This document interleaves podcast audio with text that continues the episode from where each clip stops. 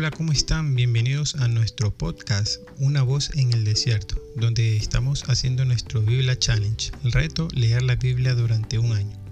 Y hoy día nos toca nuestro día 10. Las citas bíblicas para el día 10 son el Evangelio de San Lucas, capítulo 10, versículos del 1 al 20, del libro del Génesis, el capítulo 17, y el Salmo 10. Continuando con nuestra dinámica, vamos a reflexionar las citas bíblicas del día de ayer. En el Evangelio de Lucas vemos muchos puntos muy interesantes que topa el Señor. La transfiguración. Es hermoso ver cómo el Señor por medio de la oración se transfigura y da participación del reino de Dios a Pedro, a Santiago y Juan. Nosotros mismos estamos invitados a de alguna forma saborear un poco este reino de Dios Sí, nos mantenemos en oración. La oración es una herramienta muy importante. A lo largo de toda la Biblia lo hemos visto, que el Señor constantemente nos está llamando a que nos mantengamos firmes en la oración.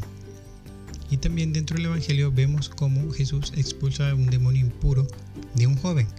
Pero llama la atención una frase que dice Jesucristo. Oh gente sin fe y perversa. Él está reprendiendo porque no podían expulsar el demonio y hace esta frase muy fuerte. Pero a pesar de eso, que él reconoce que son personas que están sin fe y sin fuerzas, él las ayuda.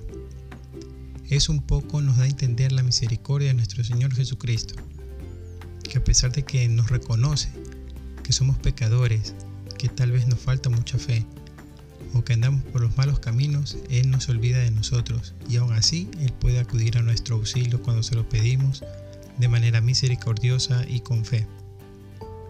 Y también nos hace recordar algo muy importante. Hay una frase muy hermosa que dice que el más insignificante de nosotros será el más importante en el reino de los cielos. ¿Y esto qué quiere decir? Pues que no nos debemos de vanagloriar por lo que sabemos o por los títulos que tenemos o el dinero que tengamos. Nada de esto sirve en el reino de Dios. En el reino de Dios se medirá nuestra obra, cuánto hemos amado, con cuánto cariño hemos hecho las cosas. Por eso que tenemos que ser como el Señor, con humildad.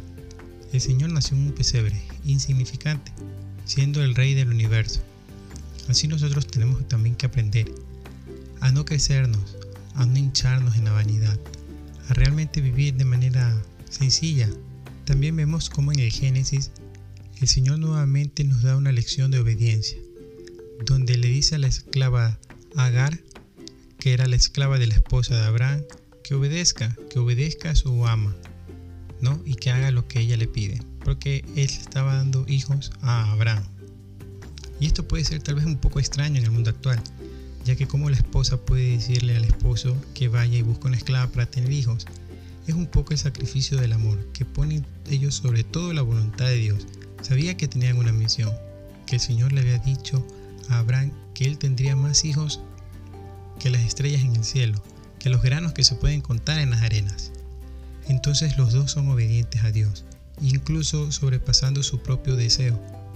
La esposa de Abraham quería ser madre, pero sabía que no podía, y entonces ella en un gran sacrificio le dice a Abraham que tome como mujer a Agar para que pueda tener hijos. Nuestro Señor, a lo largo de las citas bíblicas que leímos el día de ayer, nos está invitando a constantemente obedecerle a realmente depositar nuestra confianza en Él. Él sabe lo que es mejor para nosotros.